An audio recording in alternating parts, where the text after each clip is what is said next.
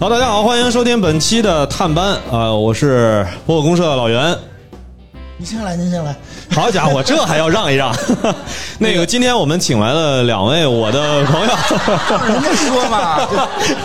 不是为了节目考虑啊，这个还要进后期的是吧？那我就由我来先跟大家这个介绍一下啊。这个我们这一期节目比较特殊，是在呃播客公社所在的狼园这边的餐空间来现场录制的。那今天呢，非常感谢两位朋友，这个一位是番薯播客工作室的樊叔。哎，大家好，我是锦湖端会议东亚观察局魔都巨好看伸展运动上海闲话的主播樊一茹。然后另外一位呢是这个包括公社这边的好朋友黑水公园的金花。大家好，我是金花。这个其实咱们仨的话，在去年就二零二二年十月二十四号的时候，其实当时在 CPA 中文播客奖的那个创作者圆桌上，其实已经呃在一起其实聊过一次了。当时其实也是想说一说这个大家做播客这么多年的一个感受啊，到包括一些历程。但是呢，那天啊，现场啊，主要是你像李叔跟象征他们俩在台上，那天主要是我去磕现场磕 CP 去的。哎，对对，这个两个人是在现场讲了讲他们这么多年分分合合啊，恩爱情呃这个爱恨情仇的一些故事。对所以呢，其实二位在现场发言的机会不多，可以可以可以。主要是樊叔在追问他们俩的感情史。，对对对对对对对。那今天呢，其实就那个二位来更多的跟大家分享一下好呀。对，好，嗯那先从那个樊叔开始吧。哎，很多人估计也确实没听过这个，你到底为什么会去做播客这个事儿？啊虽然说在之前象征跟你一起录节目的时候，你也表达了一下，对。对，但是这是不是在我们这节目里也再跟大家再说一下？对，呃，我今年是呃做播客正好第十年，呃，用刚才那位老师的话说，我花了十年时间跟大家见到了，那个呃大家多多关照啊。然后是一三年的时候，我当时在日本留学。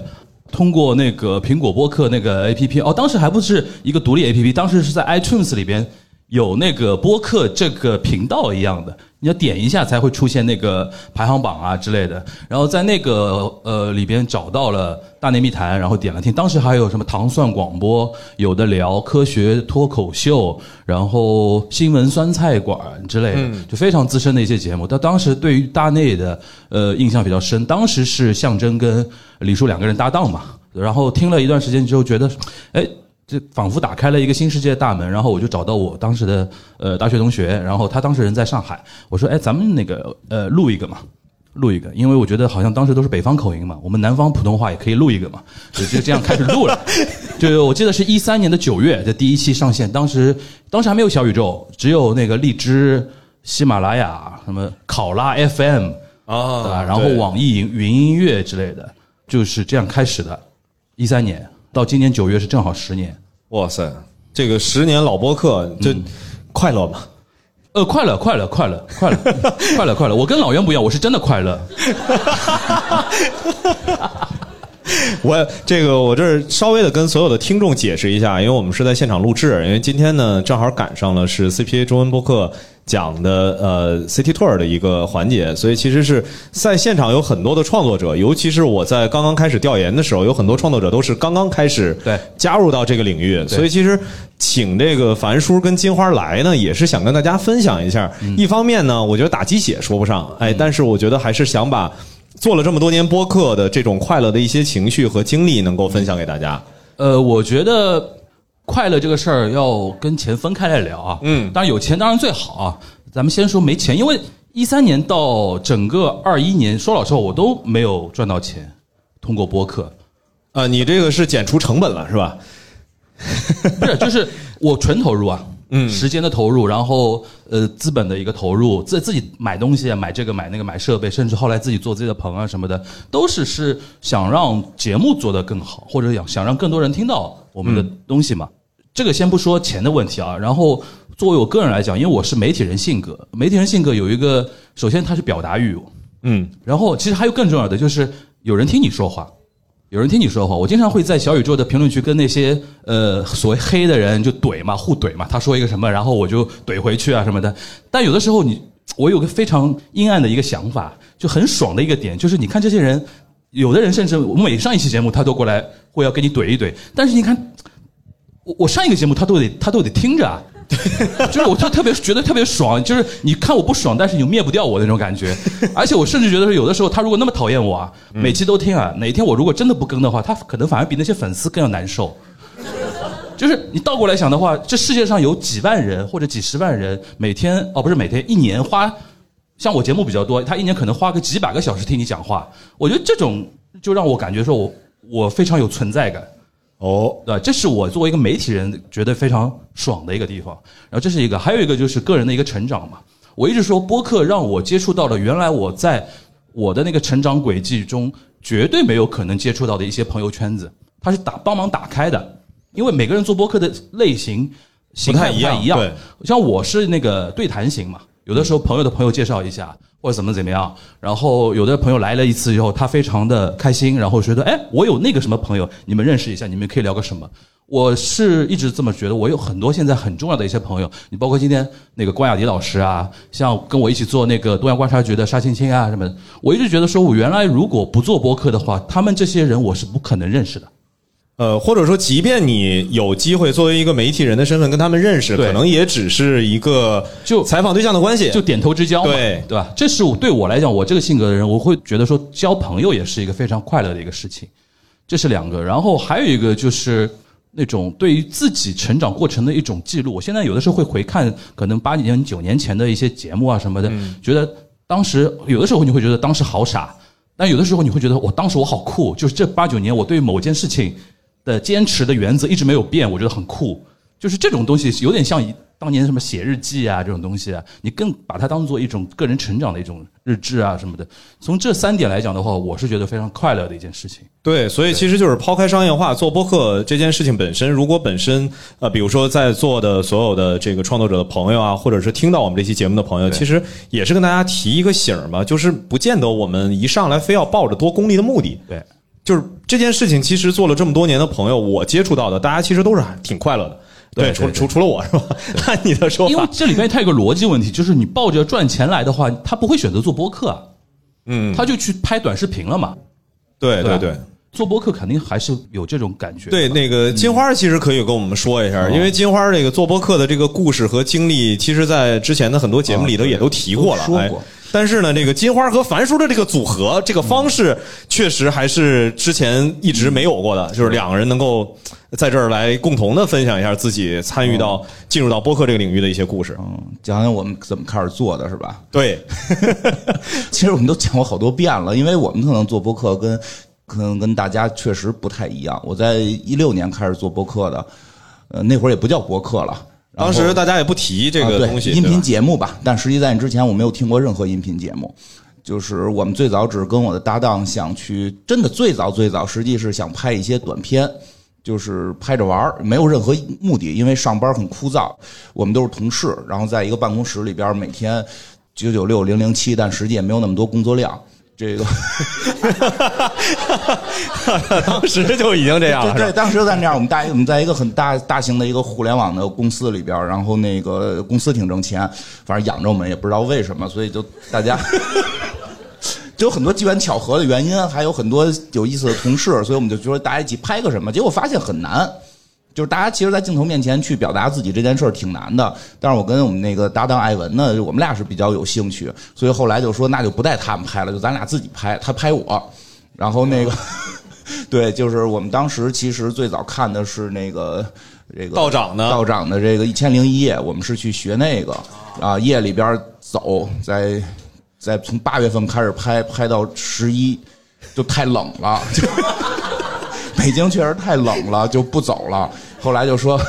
就说咱们要不然就 就进屋吧，对，就？进屋吧。说，因为我们那些视频现在已经都被艾文给删掉了，大家已经可能已经找不到了。其实也是讲一些社会新闻啊什么的，我记得特别清楚，什么火锅店那个店员拿开水给人浇了。还有那个什么英国跟中国老师互相换着教学生，去去，那很早之前的事儿嘛。其实我们那最我们就录了三期，讲的基本上是这些话题。后来艾文说，反正我这个外貌好像做视频也没什么优势，就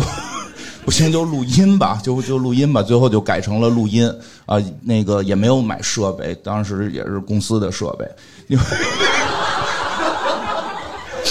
便宜、啊，真便宜。真的真的公司的设备，因为当时艾文在公司也是负责这一块儿的嘛，那能剪辑，所以从那儿就开始做起来了。然后我们做的最早的内容定的方向，其实，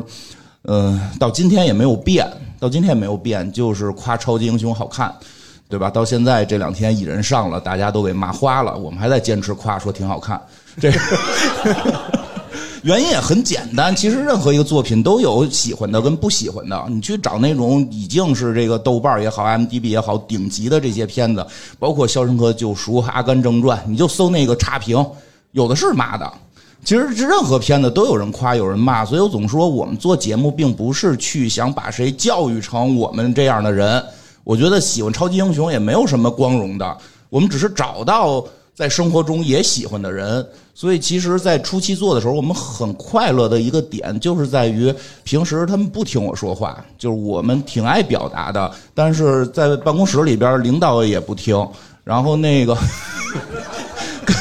对吧？咱办公室领导不听，回家爸爸妈妈不听，跟同事出去聊天吃饭，有时候给他们讲讲超级英雄，讲讲量量子力学，他们问你这跟升职有关吗？对吧？他们更爱聊办公室谁谁谁上去了，谁谁谁下去了，爱爱聊这些事儿。所以这个节目最早我们做的时候。真的，所有的欲望跟冲动，不看流量，也不看什么，就是说我能说话了。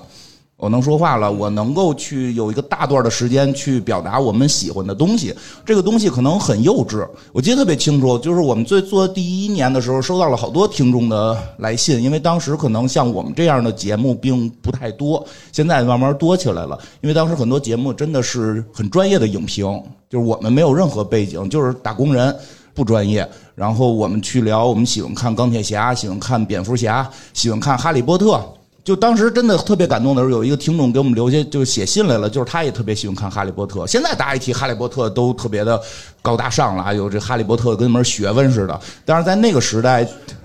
但是那个我们刚做的那个时代，其实哈利波特喜欢哈利波特的很多人还没有上班呢，还没有成为这个社会的能够去说话的那个人群呢。当时的很多口风就是说，《哈利波特》是一个商业的一个奇幻电影，只是视觉奇幻而已，对吧？所以当时就真有听众留言说，没有想到有人会去聊《哈利波特》，会去以喜欢《哈利波特》的这个态度是放在一个网络上边去聊。他说他怎么说那个写的还挺感人的，大概意思是说他的中学没有打架，没有那个没有早恋，什么都没有，只有《哈利波特》。就是等于他的精神寄托吧，他的精神寄托。后来我们会发现，生活中好多这种人，我们就搞过一次线下活动，有一个跟我岁数差不多大的，这个也得三十多岁的一大哥，为了见我们，特意把工作辞了。就就对，就是我们去日本去开的那个就是旅行，他他说的一跺脚，他本来请假，领导不批，一跺脚辞了，说我回去再找，说就要见你们，目的是什么？他说我就是生活中喜欢科幻，喜欢奇幻，跟人去聊，会不会在另一个宇宙，另一个我做了更伟大的事儿？周围的所有认识人都认为他是疯子，然后。对，我记得之前金花你在那个黑水公园里边其实说过，嗯就是黑水公园到底这个节目想做给谁去听嘛？，对其实就是生活当中那些所谓的平凡的怪咖。如果你也是这些人的话，其实黑水公园就是希望说告诉你说你在这个世界上不孤独的。对，其实就是这样。我们只是想做这样，所以其实对于流量一直没有特别大的这种要求，因为怎么说呢？因为为了流量，其实我很做这么多年，我很明确知道每期节目说什么、讲什么，会有更多的人去替我们转发。但是我们还是秉承着去找到那些生活中跟我们一样怪的那些怪人，只是很庆幸发现怪人挺多。对，真的怪人很多，这个是庆幸吧。对，在这儿我也补充一句啊，因为其实樊叔跟呃金花他们的这个节目。正好是走的两个方向，比如像樊叔这边的话，基本上都是有所谓的嘉宾，就是会有人去输出，去负责在，比如这期作为一个，因为樊叔是一个 host 的角色嘛，那实际上，《黑水公园》呢是里面没有嘉宾模式，嗯黑水公园》就是一直都是金花、艾文和基本就我们俩呃对，基本你们俩累了，有时候叫亲戚来帮着说两句。对对对对对对啊对，但是他也不是一个所谓嘉宾的一个方式，就是更习惯于说，哎，我跟我自己身边的朋友平时本来就会在一块聊天我想把这样的这个状态给。对呃，给传递出去，并不是说，哎，我找了一个呃谁去负责观点这部分的一个输出。所以，其实今天也是希望，就是两位在这方面就分享一下自己这个创作的一些呃这么多年来的一个一个一个感受吧。嗯我觉得如果那个黑水公园在那个光谱的这一集的话，我可能偏中间一点，然后那一边叫无聊斋。因为无聊斋是每期都是换不同的嘉宾，对我其实算有类嘉宾，就是有常驻的嘛，比如说、啊你零点五比如说东东亚观察，就不不敢接这个话，显得我好像听懂了。然后那个，比如说东亚观察局，呃，原来是锦湖端会议的一个系列，是因为我跟沙青青、全小新我们聊了之后，觉得化学反应非常好。我是一个高度信仰化学反应的一个人，我觉得内容不重要，化学反应很重要。然后有那个东亚观察局那个系列，然后后面才跟 Jasper 一起把它孵化出来。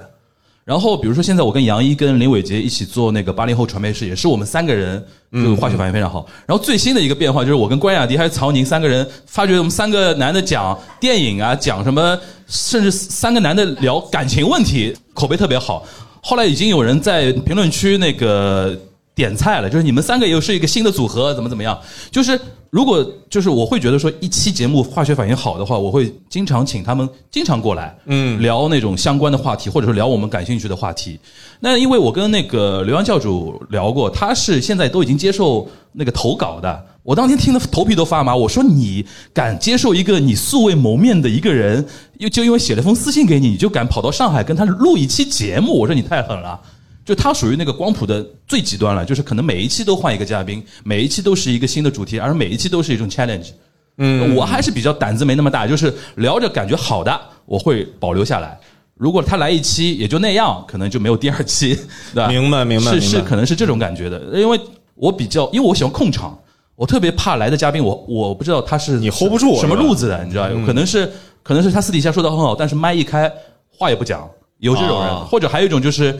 一开麦，你他收不住，也有这种的。但是我会跟他先成为朋友，比如说我跟关老师就是我们先吃饭，对吧？先聊天，然后我觉得哎挺有意思，然后我说咱们来录一期什么，对吧？上次我跟那个严鹤祥也是，我请他来节目之前是跟他先喝了个下午茶，我觉得哎，我们竟然在很多话题上面有共通的地方，那我说那个我们是不是来录一期什么？就是我会偏向于这种，可能介于中间一点。然后那个像金花他们做的呢，就是固定的卡，然后一直是聊自己喜欢的那个话题，可能属于那个光谱的另一另一端。对，然后在这儿我再多介绍一句，其实金花大家熟知的可能是黑水公园，但是同时呢，其实金花也在帮着播公社这边的话，同时在做着现在多少档节目了，这个我我可能已经都数不太数不太清了。没有没有，就是超级文化跟破费神。对对对，其实也可以这个金花分享一下，就是做特费神跟超级文化，其实这也是两种不同类型的嗯这个节目。就是它呃，如果说我们现在真的有一个所谓的光谱，就是输出这一端和话题到底是不是要依赖于所谓的另一方、第三方嘉宾？我插一句，可能是有一个 X 轴和 Y 轴，嗯，就是比如说从嘉宾角度来讲，固定的和每期都换的，它是一个横轴，然后竖着的就是所谓的叫就是主播向的，嗯，和内容策划向的。这个观点向是个观点向的，因为上次我跟 Bassy 姐那个串台，我跟杨一跟 Bassy 也聊过这个话题，就是建议新的呃做想做播客的人，你到底是说我这个节目是主打你这个个人，我跟大家来聊天，还是说啊、我可能是一个某个垂直领域里边的一个工作的很多年，我有点经验，我想先聊我这个行业里边的一些事情，因为这个比较容易上手嘛。嗯嗯。但是呢，我们那天结论就是没有结论。因为每个人，你比如说有呃，比如说你如果是一个内容项、策划项非常强的，你就会面临一个，比如说半年也好、三年也好，你总有一个话题的一个枯竭枯竭期那你最最后怎么办呢？但是它的好处就是你比较容易上手，一开始能找到那种非常锤的一些，比如说我听过一些建筑师做的播客，嗯，他订阅很少，点击很少，但是他们竟然能做出非常好的一些圈内的互动。甚至能互相导流那个，比如说设计单啊什么的，因为就是圈内的人在听，对对不用特别多的人听。那如果是那种主播向的，如果你是一个善于表达的人，那问题还不大。对，但是如果你是一个就是可能表达方面没有那么强势，或者说你的表达欲不是特别强，或者对组织语对言组织能那你力并不是。起步会非常难，因为是的是的会被埋没。但是有个好处就是，如果把它你当做一个个人日志的话，你的人生的际遇是在变化的。嗯，你随时可以表达，因为前两天我跟大家说一，前两天我不知道大家在座有多少人知道曹启泰这个人，我知道。就是我觉得八零后应该都知道这个人，因为他当时在两千年到两千零五年左右，在中国大陆大概有十档个人的节目，全国各地好多卫视甚至央视都有他节目。上次我跟那个呃，我跟杨一和林伟杰采访了他，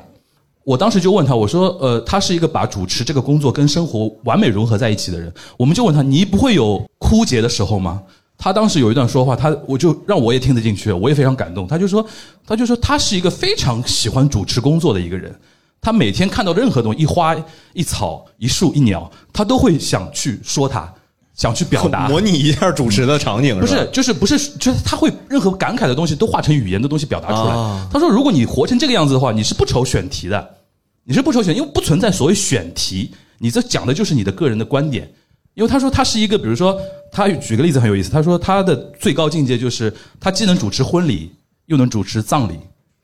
因为主主持人有些主持人是适合做婚礼主持，因为他很喜庆。但是他说，如果你的朋友既肯让你去他的婚礼主持，又肯比如说家里老人过世，请你去主持，那你吓我一跳啊他对你他对你的一个认认可程度是非常高的。那天他那段话我听得非常 有感触，就是说很多人经常问我说说樊叔，你一周做那么多节目，你不会有选题枯竭吗？我觉得。淡淡的、淡淡的，可能就是曹老师说的那种方向，就是把你自己活成一种方法。哎，怎么像向彪说的话？是把自己把自己活成一种主播的生活模式的，嗯，把自己活成主播就可以了。我觉得啊，这个就是再回拉回来啊，就是 X 轴和 Y 轴，这个事大家还记得吧？刚才说了一个 X 轴和 Y 轴的一个事。对对对对对，虽然我们是一个音频节目，但是大家现在脑子里头已经都有对对对对，识字了。就是如果如果我建议那个播客制可以可以以后可以做一个统计表。就是把我们所有的节目在这个 X 轴和 Y 轴上点出来，就是点个点儿它属于哪一种哪一种哪一种哪一种的。好，这个就发动一下这个现场所有的听众朋友们来帮助一下杰西卡。好，我们现在把这个话题 转回到刚刚在 Q 到的这个金花，因为金花也是多档节目在做，而且其实每一档节目会略有差异。在那个超级文化和特费神当中，其实金花在里面的角色也是不一样的，因为都跟黑水的这种生产的方式会有一些差别不太。一样。其实，其实特费神跟黑水还是比较像的。这个其实之所以做这些节目，也是当时老袁弄了一播客公社，给我们一通忽悠。然后确实那个我说的那得见着钱，就跟我忽悠的多了。然后老袁自己掏腰包买了几期广告。然后我说这朋友能交，我就被他感动了。这实话真的是因为太多人，自从我做播客之后，太多人找我谈梦想，谈他们的梦想，让我跟他们一起实现。我说。对我我说我说我的梦想就是做播客实现了，我现在你想实现梦想得付钱，他他他们不付，老袁确实是挺不容易，自己掏钱为了跟我交朋友，这有蝙蝠侠交闪电侠朋友的这个气势啊，就有钱，我就也被感动了，我说那得做出点贡献，公社嘛都是这个应该是不要回报的，对吧？我说我给公社出几个节目。后来我听说别人都有工资，啊，是吧？他好像都有，但是无所谓了，无所谓了。所以做了这几个节目呢，先说特费神吧，是一个时尚节目。对，其实很奇怪吧，很奇怪吧？哎，听上去感觉好像离金花嗯其实我以前我以前是学服装设计的，只是自做了播客之后越来越胖。我今天临出来之前试了试我那些衣服，什么麦昆的呀，什么三宅一生的呀，没有一个能穿进去了，就所以还是穿了一个鸟山明的。这个来，嗯，所以就我有一个朋友是专门做这个中古的，然后我自己本身以前学服装设计的，我们上课的时候就是学这些品牌。我自己也比较喜欢，对吧？所以这个说给公社做这么一个时尚类的，但是我认为有一些预判的错误，因为当时我们预判了一些赛道，预判了，因为那说实话，这些节目做的就相对功利一点了，对，有一些这个商业上的考虑，有一些商业的考虑，因为是公社的节目了，不是我自己的。当时觉得，哎，可能这个时尚这个赛道现在做的少，当年啊做的时候少，说可以去试一试。没想到后来这个这叫什么反消费主义的这个，这几年前，几年前，好几年前了得。呃两年多了，那二零年，对，其实策划特费神那档节目的时候是、呃一九年，对，一九年的时候嗯，当时我们就是想说，在奢侈品相关的这个领域，就是说一个是奢侈品，一个是呃独立设计师品牌。其实我是想找服装设计专业的这个金花和时尚买手共同去打造一档节目我觉得最大问题就是你们一个是艺术家出身，一个是服装设计师出身，你们想的很多问题是缺乏市场，市场。哎，对，做的有点早，嗯，确实是。做的有点早了。现在做现在其实你比如说像那个呃岩间花束。是叫岩间花束岩中花束。岩中花束，不不好意思啊，它就是一个那个独立品牌，呃意大利的一个对吧？对是。吧？就是大家要给那个听友一点时间嘛，对对对，我我们主要是早期吧，就是脑子比较热，就是一股热情投入进来，啥都想干。对对对对，所以确实这个策划做的相对有点早。那个策划，说实话不太符合后来的这个风向，因为确实后来反消费主义起来，大家都会认为这些东西是智商税。这个这实实话实说，因为我们实际核心是去讲的这些奢侈品品牌如何建立的，然后他们的故事，然后加上二战的故事。因为这个我我个人比较喜欢二战，每次那个另外一位姑娘讲完这个，比如讲迪奥的这个，到了三几年之后，什么说，哎，我告诉你，二战开始了。对他可能当时跟德国是什么关系，所以那这个目标群体就很模糊啊。很模糊，是很模糊。所以后来我们发现，我们的听众大部分是男的。就是不花钱的那一类的。对他们说，他们说得到了一个好处，就是就是当跟陪女朋友逛街的时候，看到那些牌子去能给讲。就主要是讲这个牌子当时就还是我那句就还是我那句话，就听播客的男生，终极的一个目标就是餐桌谈资，对，是的，对 是是是啊，要做懂王用的，是吧？这个感觉啊，这个其实这个节目跟《黑水公园》的结构是差不太多，基本上是那个伊莎讲，就是我们的另一个主播讲，我来帮他这个拖着点儿。然后另外一档节目呢，超级文化，因为今天在场的其实超级文化的大量的主播也都在，嗯，那个其实是当时我们想去布局在游戏这个领域，但是呢，我们还是像我刚才说的，我始终觉得说普通人。是我一直想去，就是普通人的这个所谓的视角，是我一直想在播客里面更多去探索的。所以，更多的超级文化不是在从呃，比如说行业呀、因为实际上专业的游戏的媒体挺多的了，很多。我们就是做一个玩家视角，所以这个的话，其实金花也可以讲一讲。那个是最早跟那个梁波一起做的，梁波是野尔下酒的主播，就是历史方面比较了解。然后实际上我以前也比较爱玩一些历史相关的游戏吧，因为我们一直会觉得，其实出发点。就是还是跟黑水公园有相似性的出发点是觉得我们小时候都是玩游戏长大的，一直被父母会说说的，你玩这游戏以后能干嘛，对吧？我们就想告诉父母能靠玩游戏挣钱，然后所以要去做这个节目。其实也想告诉更多的朋友，呃，很多游戏背后是有文化的。我对于很多世界历史的兴趣点的源头，基本都是源自于游戏。包括像像我们小时候玩的更多的是光荣系列的三国、日本的战国，以至于通过这些游戏，我对整个日本的历史进行了大量的了解。然后包括小时候光荣出的大航海，对整个世界地图、大航海时代的这些了解，都是从那是一个兴趣点，然后自己喜欢就开始去翻书去学习，对吧？这个所以就是想去找到更多喜欢游戏背后文化的人，然后做了这么一个节目。然后这个节目开始做了还。不错，配合的挺好。然后后来老袁给了这个新任务，说要让这个节目带新主播，就是那个细菌佛，就是我们这个节目带出来的。哎，哪儿去了？好了，嗯，对，细菌佛对吧？细菌佛最早就是说，后来是听众来到我们这块儿听我们聊，然后先是以听众听我们聊的身份来的，然后听觉得哎，这个我也能讲讲吧，所以他是上来是吧是吧是吧是吧？先是以我们讲，他在旁边说对。好，从 从这个介入捧哏开始，开始，然后听了有个十几期，没那么长时间，就说他说他我有一选题，我也想讲讲。我说那行讲吧，然后就是一步一步的，现在也是一个就是，不过他生活中就这样，就拦不住，这个特别能说，所以这个节目后来现又培养了，能这么说吗？呃，可以。可以这么说吧，又培养了那个野人。野人人爱听嘛，这个钱粮胡同的主播野人。啊，对对对，现在也是我们超级文化的常驻的这个主播了，因为细菌佛离我们而去，去了那个杰西卡的那边 对吧？这个野人，他每周在参加这个呃，巨金佛要固定参加这个播客制的录制嘛。对，现在我们这边人野人参加的更多，然后还有两位新的朋友，景想跟小猪都在参与我们的录制，所以老袁是希望这个节目的形式是不停的能够把新的人员培养出来。这儿我我这多说一句，因为这其实也是想跟樊叔去分享的一个事儿，就关于。因为今天毕竟我们其实还是想让所有的新开始进入到播客领域的这些朋友们了解到播客的快乐，就是要开始打呃鸡血了，对吧？呃，也也也还没有到那一步啊 鸡血待一会儿啊，等一会儿，等一会儿。首先呢，我先说，其实做播客的人，我认为啊，大部分应该是有表达欲。就是要不然的话是有比较强的表达欲，要不然的话是有比较强的求知欲。就是他可能对很多事情事物好奇，问别人，对，问别人。其实大概来说的话，就这两种。那我在做播客这个过程当中呢，比如说像黑水公园金花，他做的呃，他跟艾文的那档《黑水公园》那个节目，其实是聚焦在科幻呃影视这一个领域的，但是每个人都是很多元的，就是你不可能说。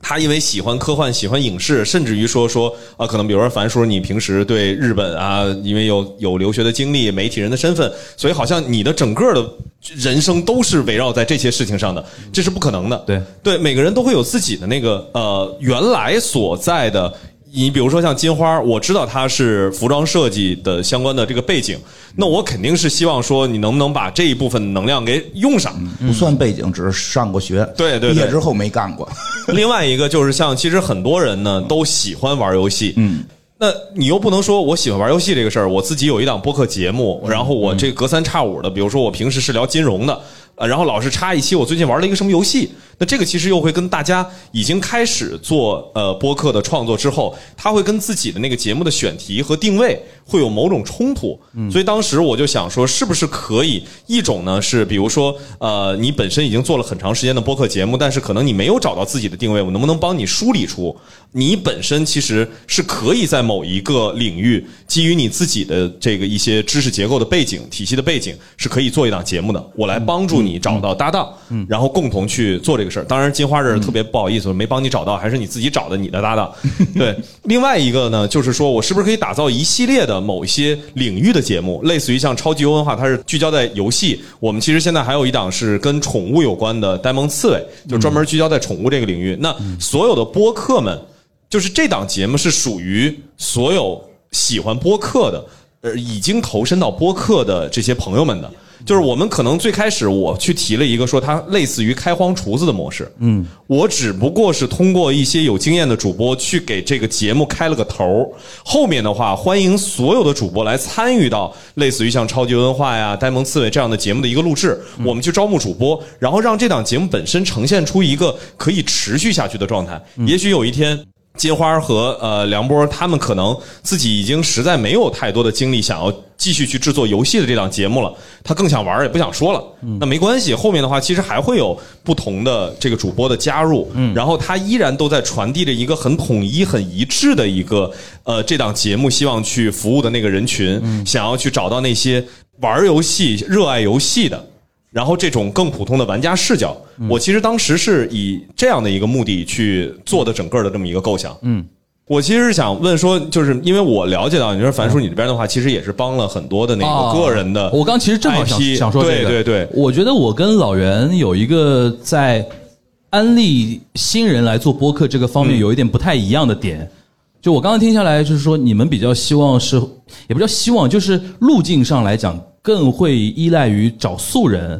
对。对吧？对对对，但我现在在上海做工作室，我我可能因为媒体圈出身的一个关系，然后再加上自己的一些朋友的圈子啊什么的，我现在实实在在一直在安利的往往是媒体人或者一些演艺人员。嗯，你比如说童晨杰啊、范甜甜啊，上次我又安利那个赵丽娜，就是国、国女足的那个守门员，那个她跟因为童晨杰聊了一期，嗯，我就跟他说，我说你非常适合做。呃，我觉得这里边可能还是一个理念，因为刚才老袁说他自己做节目的新的节目的一个理念，就非常的，就是说刚才我说的那个啊，坐标轴、坐 Y 标轴上面就轴里面非常偏向于内容策划项。就比如说，我觉得我要做一个呃游戏类的，然后我就先把这个台给开了，然后先让我这边能聊游戏的先聊，然后吸引新的人来进来。是这么一个逻辑。比如说，我要做一个服装设计的或者时尚的来占一个这个东西，我是不一样。我我安利任何人都是从听感。你比如说，呃，童晨杰他当时《再见爱人》又火了之后，然后他的经纪人找到我说想给他出本书，嗯因为我自己那个出过书嘛，我给他一点建议。我第一个建议就是说不要出书，因为我我说综艺节目三个月，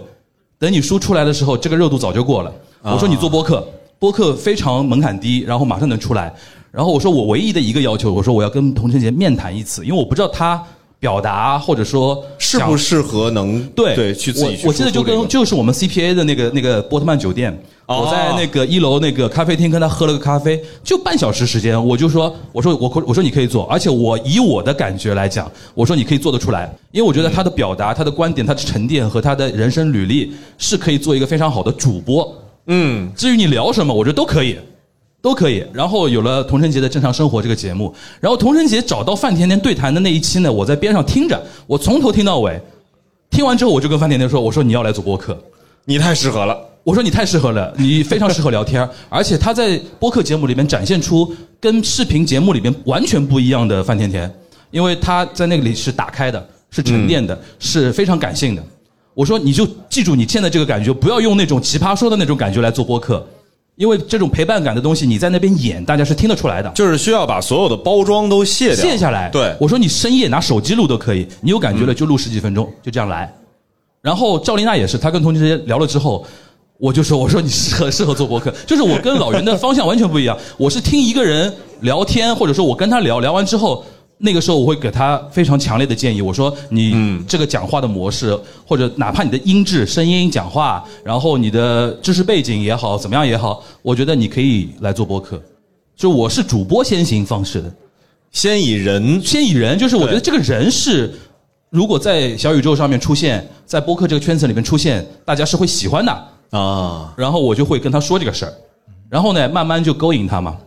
就是比如说我跟他串一期台，然后这一期节目表现非常好，然后我会把那个什么，比如说你们的排行榜啊什么发给他，我说在各个平台表现都不错，然后我重点把小宇宙的评论区截图给他看。就是让他看到有更多的对朋友的这种互对，动。虽然你虽然你现在那个在四次平台啊、这没关系你在四次平台我不太方便讲，就是 就是就是我我我比较会让大家看小宇宙的评论区，因为小宇宙评论区真的会有人声情并茂写小作文。嗯，然后这个截图只要一给到一些女性嘉宾，她们非常吃这一套。她说啊，他们听得那么仔细的吗？啊，啊他们好懂我。她一旦说出好懂我，她就起心动念了。然后我就说，哎，你我说你现在这个话题可以跟那个谁先聊一聊啊，然后怎么怎么样啊，就慢慢勾他嘛。这是我的一个方式，就是我们还是不太一样的一个路径，对吧？是这样。对，因就是为主要老袁认识不了那些人，对，我觉得，所以说一开始我说可能还是跟圈层啊什么的。他的这工作最多认识的是听众，他连员工都从听众里找。不是这有一定的关系。但也是这也是延续很多年的模式之变了。嗯，对对？对，到底是主播更重要，还是内容策划更重要？那我是一个完完全全、完完全全站在主播更重要的这个阵营里边来的人。但是，比如说像 JustPod，它可能更重策划，对更重内容，更重一些剪辑手法之类的。但是，我是觉得说啊，剪辑固然重要啊，但一定程度上你再精的话，其实它达到的一个效果就有限，边际效益是比较有限。我是觉得说，一个好玩的人在那边讲话是最吸引人的，这是我的一个观点。哎是的，是的，是的。当然，这其实呃，刚樊叔在表达那个，其实跟我现在在做的这个事儿其实没有太多的冲突，因为它有一个先后顺序的问题。就是我是先做公社，后去挖掘主播。所谓的我挖掘的素人主播，也不见得都是从听众，因为其实完全从听众培养起来的还是少的。因为最开始的其实时候是说，哎，你有一档节目，比如说最典型的像钱粮胡同，对，就钱粮胡同，它是聊金融的。本身他有个节目，他有节目，但是他一样是喜欢玩游戏的啊。就是你这样的话，你比如说他想聊游戏这个话题的时候，其实他找不到一个出口。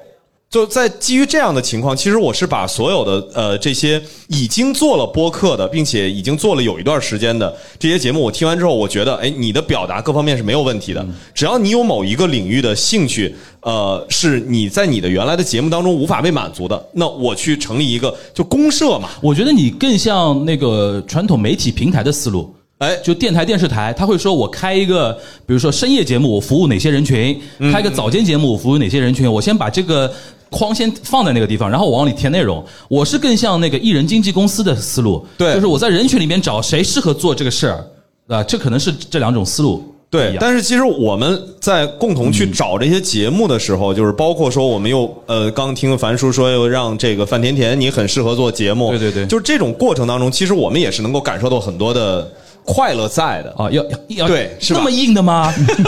那么硬的吗？不是我，起码我是我是啊这个感觉，就是因为呃，可能不太一样的是，你自己做节目就已经很快乐了。对。我我不做节目，哦，但是我是有那种快乐的感觉在的，就比如说，呃，因为当一个主播他那一天聊得非常开心的时候，嗯，你能感受得到，你也会有一种成就感，就觉得说啊，咱们今天一起完成了一个非常开心的一个半小时的聊天儿然后我我目测到在平台上能达到怎么样的效果的时候，最后实现了，我觉得这是我的一个成就感，因为我还是一个做内容出身的一个人嘛，做到好的内容的时候，是我们最快乐的时候。没错没错没错。嗯，那要不说行，我必须自己说，你 我必须自己说才快乐。我对于这个找人都是工作，对，是因为这其实就是每个人在做播客这件事情上的一个不同的选择嘛。嗯其实刚才我们是在说三种不同的方式，因为我刚刚说了，我自己不做节目，所以对我来说的话，我能够提供给其他的一些播客，能够充分释放自己的兴趣的那个点的这些节目，然后通过这些节目，因为我们当时也做了超游的呃一些听众的见面会啊，然后包括直播的一些活动啊，包括确实超游也拿到了一些行业认可的一些奖项。我觉得对于这些主播来说，说呃，我在尝试去做的一件事儿是，这档节目大家知道不属于自己，但是他能够在这档节目当中获得自己想获得的东西。就这个其实是我一直希望呈现出来的事儿，但是这只是第一步，第一步就是一个所谓的呃心理上的荣誉上的一个满足。那第二步呢，其实也是结合到我们这一次为什么会在 CPA 中文播客奖的现场，我拉二位去讲一讲这个聊播客快乐这个事情。就是第二步的话，我在二零二三年我一定要做到的事情是。就是包括金花这边在帮我去孵化的一些节目也好，还是公社，其实今年也签约了一些节目。那我希望除了这种虚的所谓的荣誉感，我希望能够通过我跟艾勇共同去推动中文播客的商业化这件事儿，让荣誉感之外，大家能够获得最基本的商业回报。那这件事情其实是我今年想要去重点的想要去实现的一个事儿。我突然想到一个事儿，我跟两位求证一下，就比如说有没有这种可能？比如说，我举个例子，有呃，我们要做一个游戏的一个播客，嗯，然后呢，就是呃，是由我们播客公社这边来出品的、来制作的，都 OK。但是你可以是不是前期先去找到游戏公司做一定的背书或者合作？你不一定要投钱。嗯，我们战略合作，因为我觉得站在一个游戏玩家角度来上，除非你已经是一个头部的游戏播客，就是你在那边一聊，就全中国大概有几十万人就能听到你的观点的时候，他会有一种啊，我能上这个节目，我很厉害。但如果是一个新的一个节目的话，可能对他来讲荣誉感的是，这个节目是一个某某我非常喜欢的游戏公司背书的一个节目的话，他会有一种所谓的一种荣誉感。我举个例子，比如说同样聊运动、聊 lifestyle，可能现在有一些像我自己都是这样，我可能觉得去那个 Nike 那个耐听那个节目，嗯，我多多少少会有一种感觉是被背书的。明白，明白，明白。对吧？就是这是一种，是不是可以成为一种思路？就是不一定一开始先要跟商业赞助啊、冠名这种结合，我们先聊一个战略上的一种合作嘛。对，这个其实也是，就是我说他他要分节奏、分步骤挺。有意思，思路可能确实跟老袁这边不太一，样。就是我这边可能会倾向于的事儿是说，第一呢，呃，我们做的是游戏的这个电台，嗯，但是我们大概率未来接触到的更多的，起码在今年，它的那个厂商，就是我们能够接到的商业化的合作，可能不是来自于游戏，嗯，而是因为这些都是游戏的玩家，可能有一些品牌更关注于啊这是人群 TA 人群是背后的东西对对对，这说到 TA 这个词儿，可能很多的听众又开始觉得是一些这个听不懂的词汇了，对吧？就是我其实更倾向于是这样，这也其实也是所谓的，我是从商业的这个用户的。这个视角出发，就是我到底做一个什么样的东西能够服务什么样的品牌的需求，嗯，就是它会打开另外一种可能性，嗯，因为这个其实也是说那个樊叔咱们的一个区别，就是我做的所有的事情，我都不是这个行业内的人，所以我很难拿到行业的资源。但是任何一个行业都是服务于用户的。对行业的这些产品服务也好，其实最终都是面向用户。本质是做人群生意。对我最终其实是拿到这些用户，然后我再想办法让这些用户去帮助我产生价值。嗯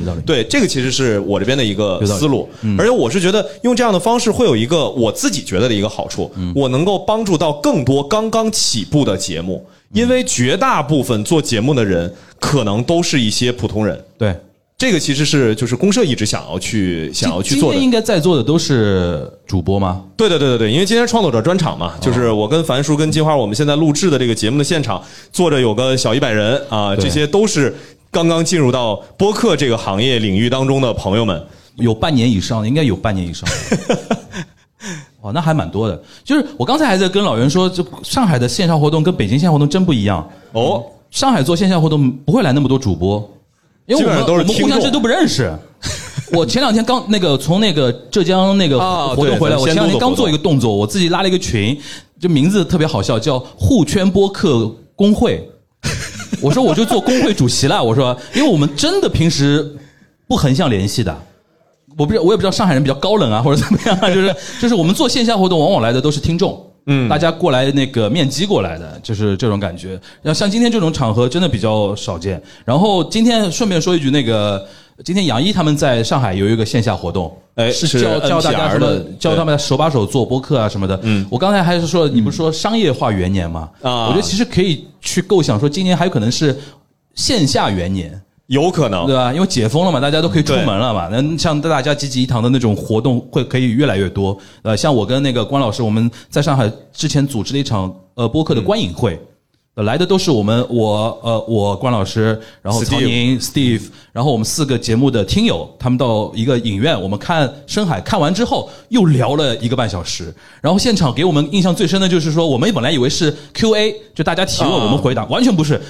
抢话筒说：“哦，我看了这个电影，我哪个点特别感动，哪个点特别感动，分享自己的童年经历啊，什么呃原生家庭啊。那然后有的哥们说：哦，我从头到底没哭，没感动。我觉得我觉得我还睡了一个半小时那种感觉，就是变成一个大家沟通交流的一个场。然后我就觉得说，哦，就是符合 Steve 之前的一个判断，就是很多人看了剧、看了电影之后，他其实想跟别人沟通交流，或者说，比如说我们听了一个节目，或者我们做了一个节目，同时我们也是听众，之后我们想说跟更多的人去 share 这个事情，嗯，更多去分享这个事情。我觉得线下的魅力可能今年也可以体现出来。没错老袁说他之前一九年就一直在做这个动作嘛，对对对对吧？做了几年，然后去年可能因为疫情的原因，就是停了一段时间。我一直鼓励他说，我觉得这个一定要长期做。我说，甚至以后我们我们那个互圈那个工会也要到也要到北京来做节目，对吧？对，我觉得这个之前是我在二零二一年和二零年、二一年的时候，一直我想去做的一个事情。其实当时那时候咱们俩在呃某某个平台的活动上，其实也也聊到过。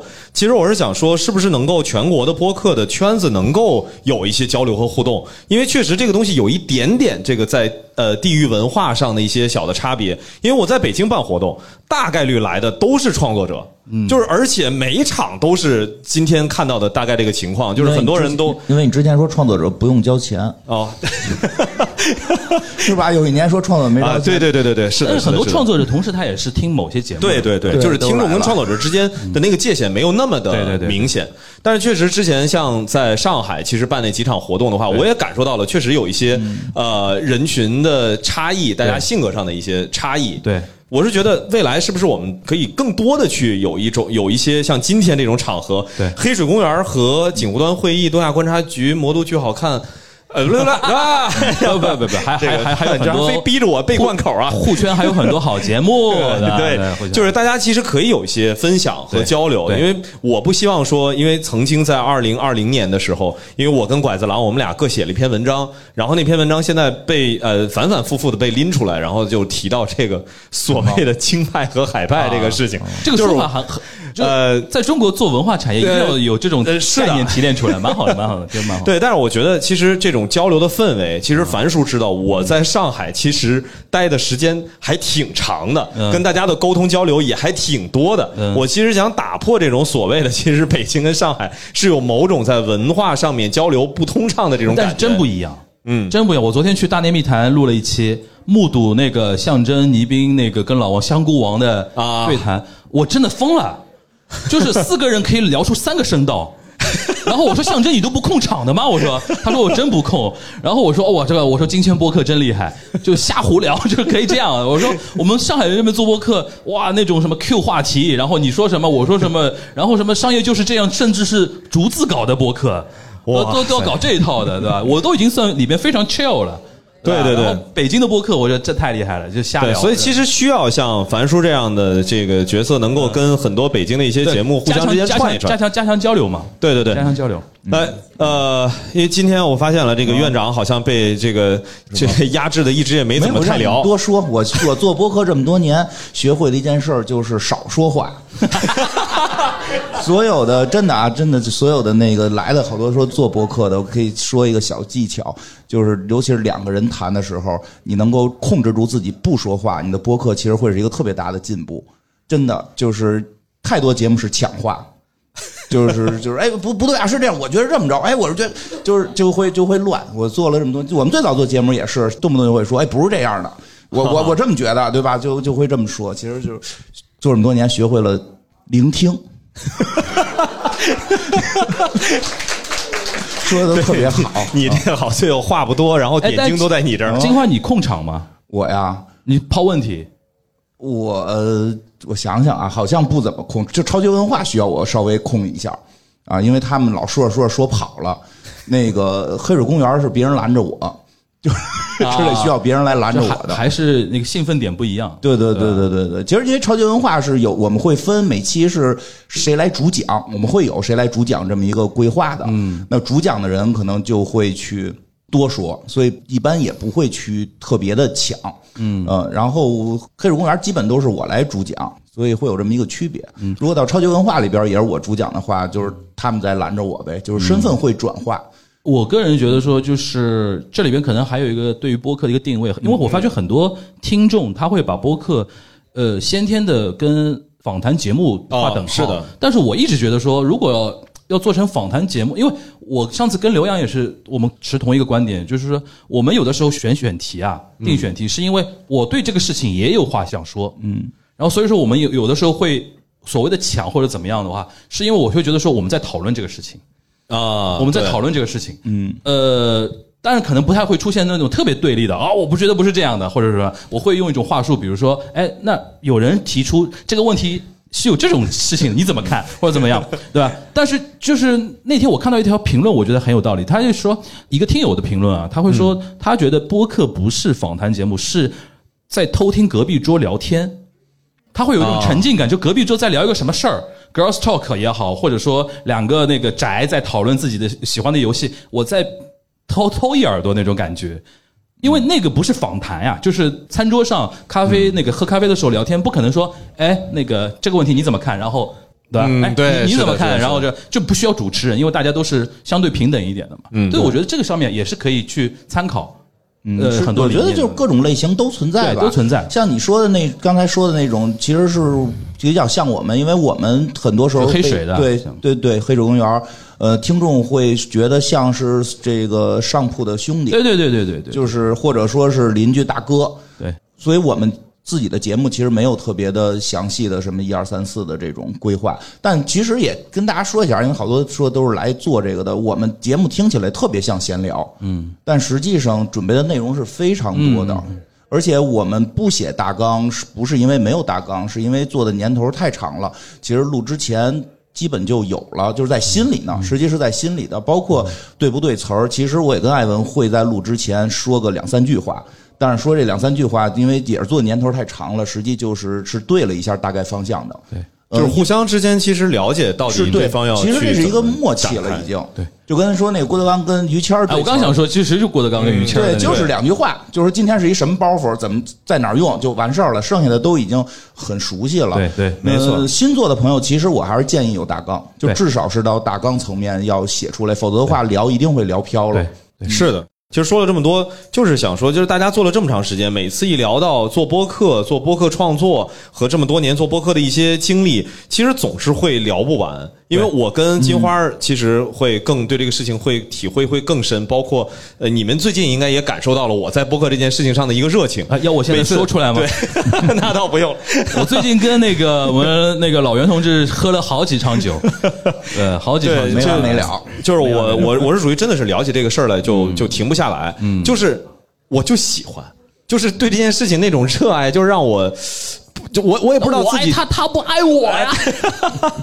就是我特别希望说某一天的时候，我们这个随时呃，比如说我们这个星期，然后大家哥几个说，哎，咱们要不要跟这个当地的一些朋友们，不管是创作者还是听众，我们一起见个面聊聊天儿然后就可以拉起一个线下的活动。City Tour 那个意思。对对对，就是随时都能够跟创作者们去建立起一个很。这种密切的和这种频繁的一个沟通，我也希望说后边的每一场是不是真的都能像今天这场一样，来的都是一些创作者，然后大家可能有一些呃在创作上的一些困扰也好，还是真的就是想互相的呃聊一聊在播客上面的一些这个经历，哪怕是说哎你平时都听很多呃这次会在台上露脸儿的这些朋友们的这个播客的节目，你就当是说哎我也想跟大家面对面的沟通交流一下，我觉得都是欢迎的。嗯嗯，就是其实对于我们来说的话，我们也渴望跟其他人的这种很直面的沟通。对就是真的这几年也是憋得够呛。对对对对对。对，就是我是一直喜欢搞这种线下的这种的如果最后要有一点类似于打鸡血的话的话，我觉得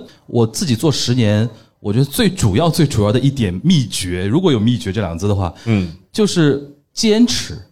哎呦，这个话是听上去有点俗套啊，但坚持太难了。确实坚持真的太难了，大家平时那么忙，然后最难的坚持是没有正向反馈。嗯，你可能一期节目你自己嗨得不得了，然后上传喜马拉雅两条评论，然后一条还是走错的，对吧？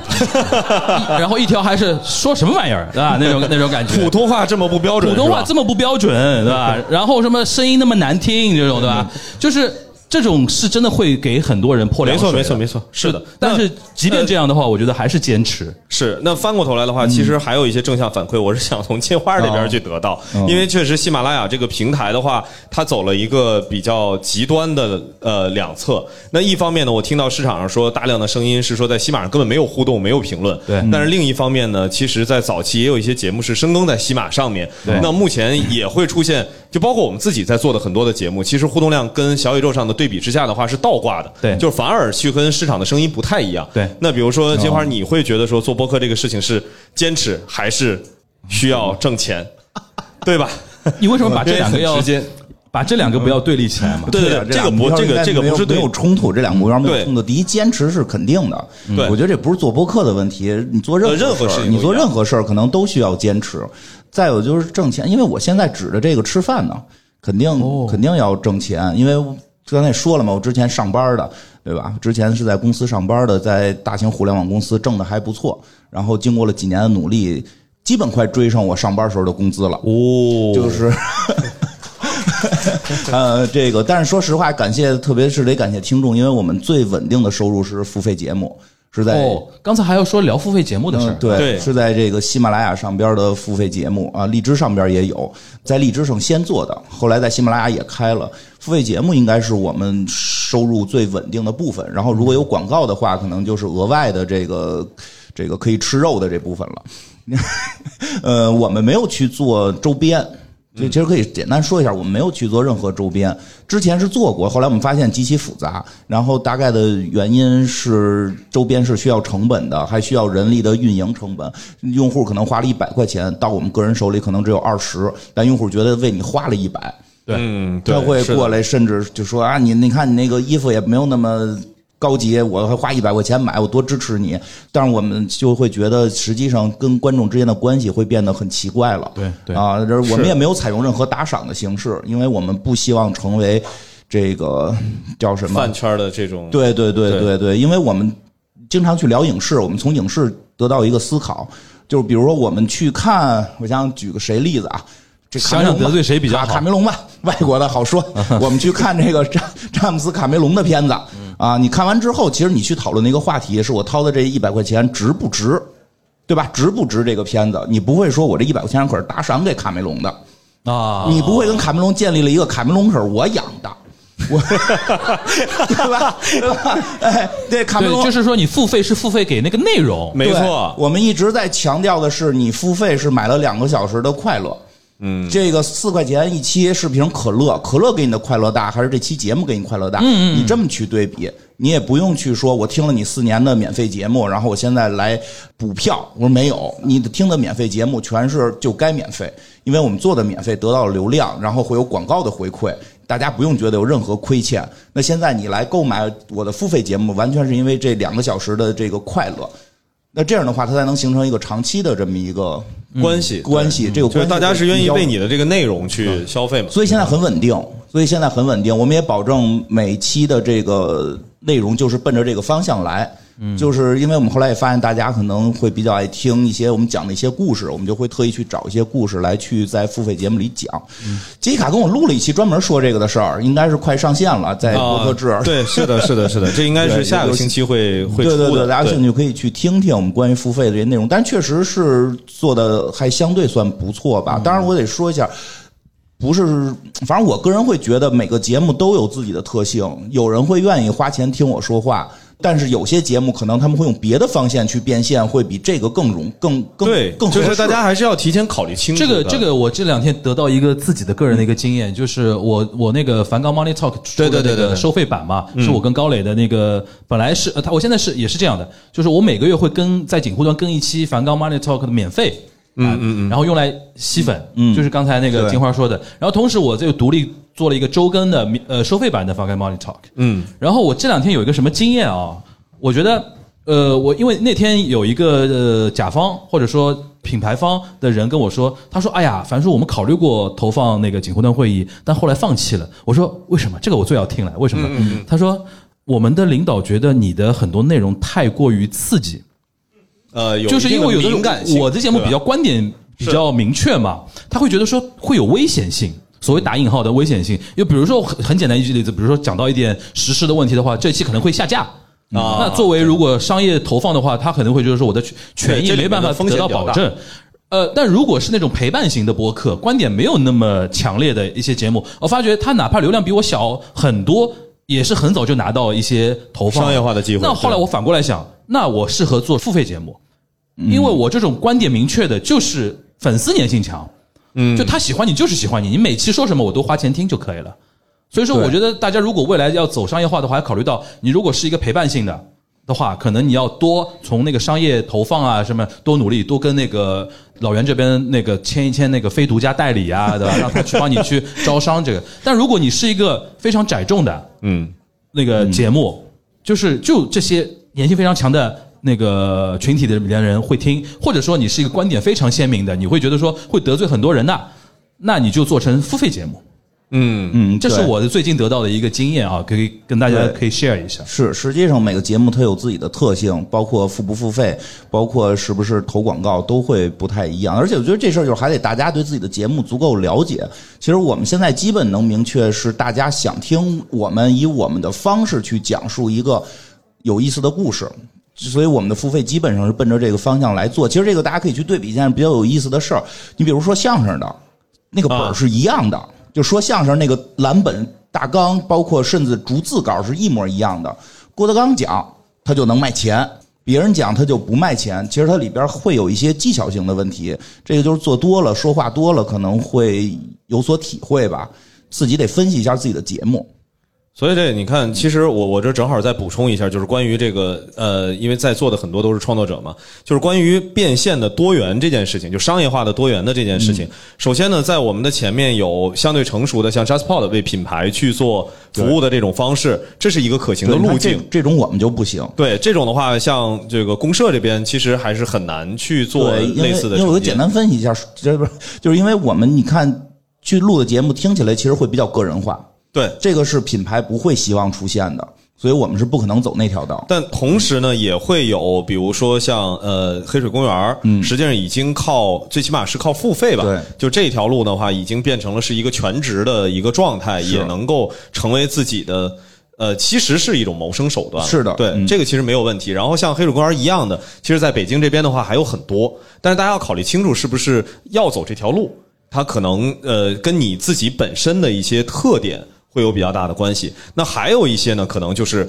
呃，像呃日坛啊，还是像大内啊，他们的话，可能在广告也好，办线下活动也好，它会有一些完整的一些变现的链路。但是已经能够看得出来，在这个领域已经有很多的人以此去创业，以此去作为自己的全职的工作，嗯，都已经相对来说比较成熟了。这个其实是我今天想给大家打的一个鸡血，不是只有那么唯一的或者是唯二的这么几条路径。感觉北京最需要的还是给创作者找到商业化的道路。没错和大家那个创作内容的人特别多，是因为在上海我会碰到很多人，他听播客，他喜欢，但是他不想自己做，但是想加入这个大家庭里面。那我说你的身位有很多啊，你自己可以做内容，或者你可以投奔像 Jasper 这样的制作公司，或者你可以去平台做事情。大家可以做很多事情，但是北京好像因为真的是好创作者好多，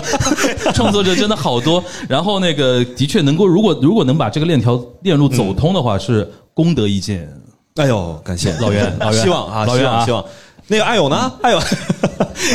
这个事儿就靠看今年我们在 CPA 这个事情上是不是能够有一个比较好的推动了。嗯，那也特别感谢那个樊叔跟金花今天给所有的创作者去做了这么一个分享。呃，我们也也是能够希望通过这一次线下的活动，让所有的创作者刚刚开始入局到这个领域的朋友们呢，能够有一些信心。嗯，那同时呢，如果有任何需要帮助的地方，不管是联系呃公社也好，还是联系 CPA 也好，那我们都会尽可能的力所能及的帮助大家去解决大家在不同的阶段可能会碰到的一些问题。那我们会不遗余力的去解决。同时呢，如果大家想要跟一些已经做了很长时间的有经验的一些播客朋友，包括像樊叔也好、金花也好，去建立一个联系，跟大家去交流。串台我对我那那不能，就是我觉得大家应该也都是很欢迎的因为在播客这个事情上的话，只要你有一份热爱，对于这个群体来说，就已经是很难得的一个这个对大家的一份鼓励了。所以在这儿呢，也是。这个算是一个小小的这个鸡血吧，就是你们并不孤独，然后在商业化这件事情上有很多的这个助力，我们在努力去解决。嗯，最后我我我呼吁大家，就是老袁最近跟我接触比较多啊，精神状态比较比较那个起起伏伏啊。我呼吁大家，虽然我不能说原因是什么，大家给他一点掌声好吧？这三年非常辛苦啊，三三年真的非常辛苦，对吧？哎呦，感谢感谢感谢！总之，你这一年多就是四个字，就不被理解，不被理解的，加油加油加油加油！好嘞，好嘞，好嘞。那咱们这期节目就先到这儿啊、如果下期再有这个串台啊也好，还是探班的一些机会，那再跟朋友们见面。好，谢谢大家，拜拜。